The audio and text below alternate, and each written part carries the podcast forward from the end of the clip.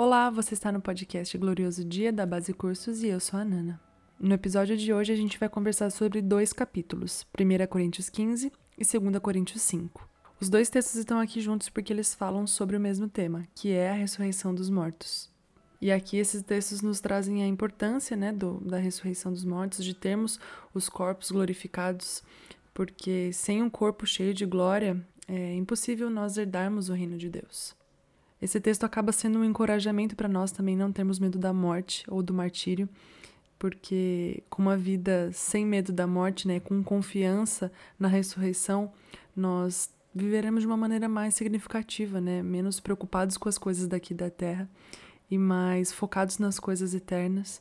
Então, isso também nos torna meio incontroláveis por forças humanas, por medos humanos e racionais. Então, resumindo aqui o capítulo 15 de 1 Coríntios, a gente tem aqui né, o esboço, onde a gente vê Paulo falando sobre a ressurreição de Jesus ser um dos fundamentos do Evangelho. A gente tem evidências das testemunhas oculares da ressurreição de Jesus. A gente tem Paulo falando ali sobre a questão de, haver, de haver ou não ressurreição. A gente vê Jesus como o primeiro fruto da ressurreição, também o desfecho da ressurreição de Jesus. Paulo também nos encorajando para acreditar na, na ressurreição.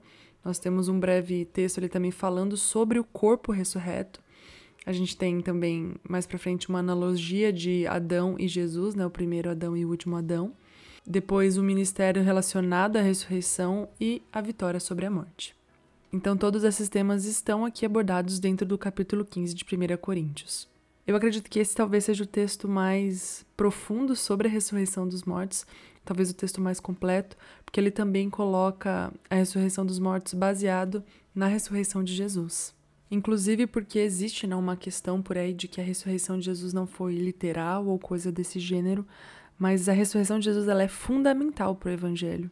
Não é à toa que Jesus, inclusive, se mostrou, né, a testemunhas oculares, ele com seu corpo ressurreto apareceu para as pessoas para mostrar que sim, é real, haverá ressurreição dos mortos.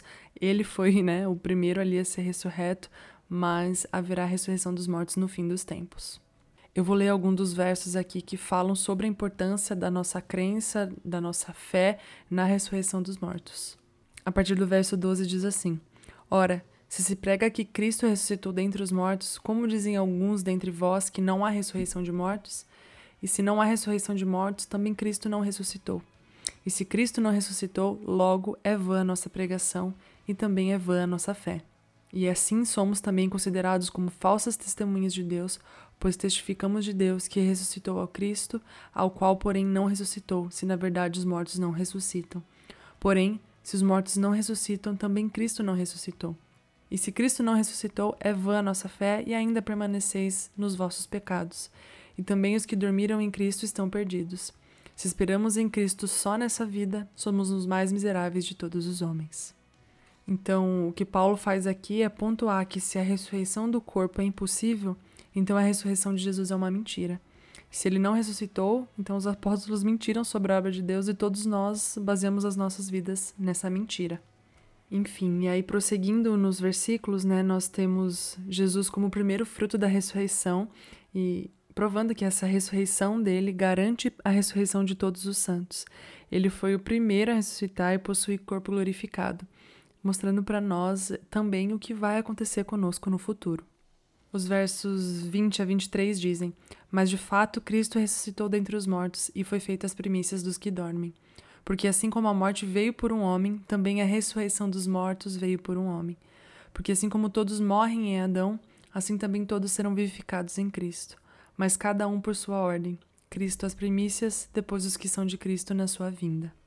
E é interessante também que esse texto nos mostra que existe uma ordem de sucessão dos eventos na ressurreição, né? Jesus foi o primeiro humano a ser ressurreto e os mortos em Cristo devem ressuscitar quando ele voltar. E aí, após isso, os demais que estiverem vivos se encontram com o Senhor nos ares. E aí, quando a gente começa a caminhar para ir para o fim do capítulo, Paulo, ali dos versos 29 a 34, ele faz algumas perguntas meio que questionando a gente, sabe, sobre a nossa falta de crença na ressurreição dos mortos.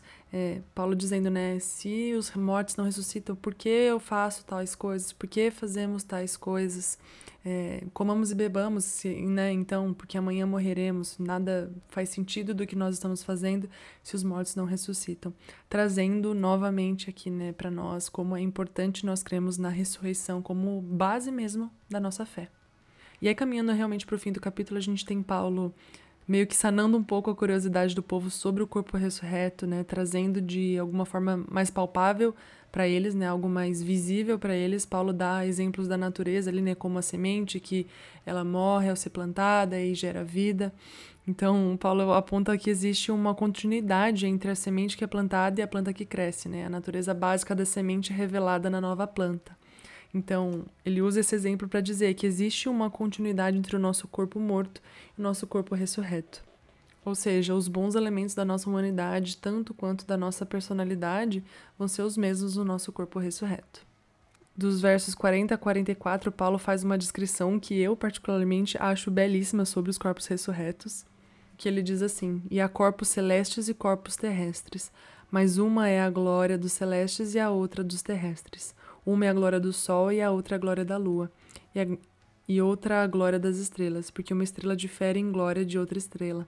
Assim também é a ressurreição dentre os mortos. Semeia-se o corpo em corrupção, ressuscitará em incorrupção. Semeia-se em ignomínia, ressuscitará em glória. Semeia-se em fraqueza, ressuscitará com vigor. Semeia-se corpo natural, ressuscitará corpo espiritual. Se há corpo natural, há também corpo espiritual. Nisso tudo, nós aprendemos também que a transformação do corpo físico é necessária para qualquer um que for viver no domínio sobrenatural, que vai ser o futuro do reino de Deus. Então, não tem transformação de corpo só por, sei lá, diversão de Deus, sabe? Ou para nosso bom prazer, mas porque ter um corpo espiritual vai ser completamente necessário para viver no reino sobrenatural de Deus. E aí, o último verso desse capítulo diz assim.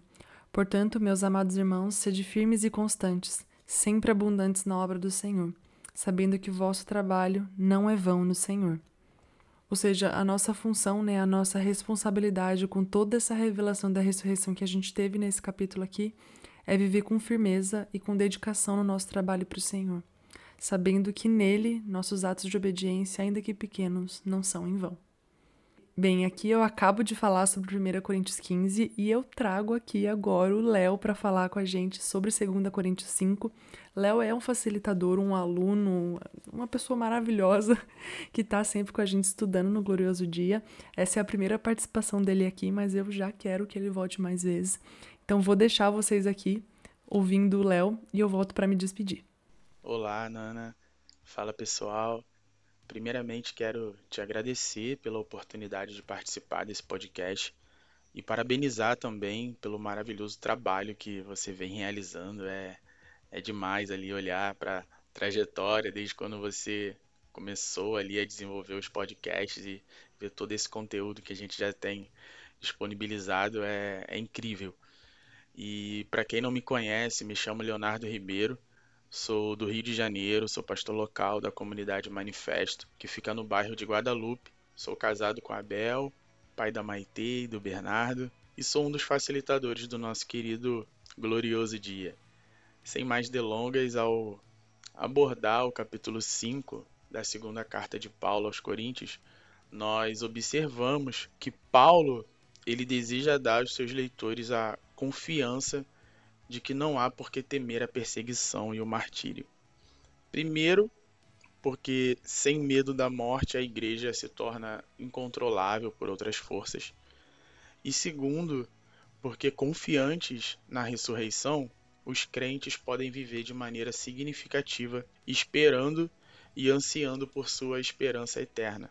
Eu queria abrir aspas importante com relação ao assunto tratado no capítulo 5 dessa segunda carta de Paulo aos Coríntios, porque nunca é demais lembrarmos que a divisão da Bíblia em capítulos não foi originalmente parte do texto bíblico, ela foi adicionada posteriormente como uma ferramenta muito boa, por sinal, que nos auxilia nos estudos e contribui demais para nossa para nos referirmos às suas passagens.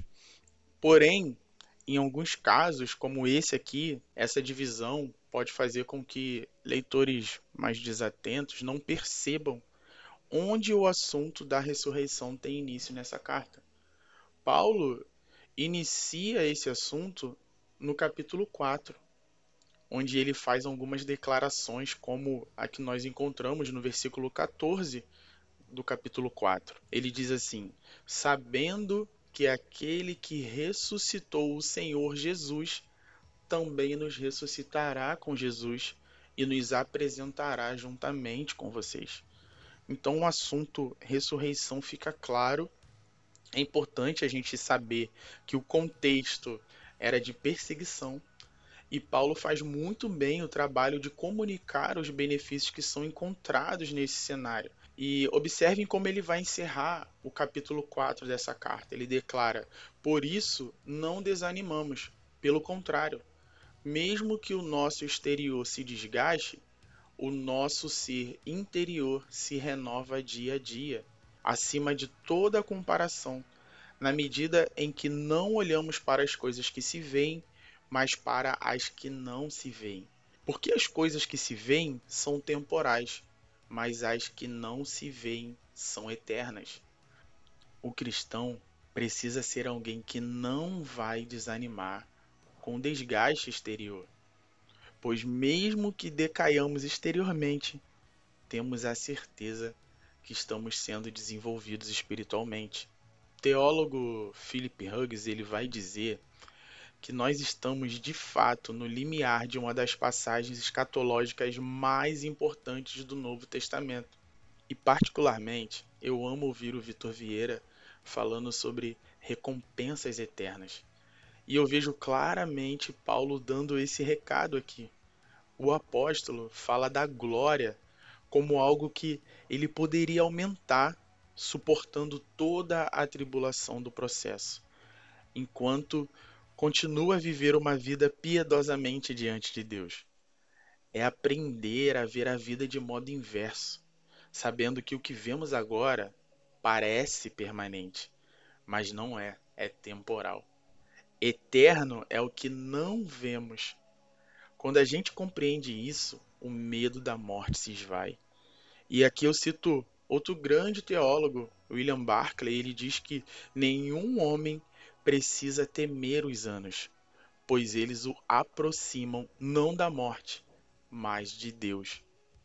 E com esse background, a gente entra no capítulo 5 muito mais preparado e propenso a compreender de forma ainda mais profunda as palavras do apóstolo, pois ele usa termos como casa terrestre, edifício, tabernáculo, habitação celestial.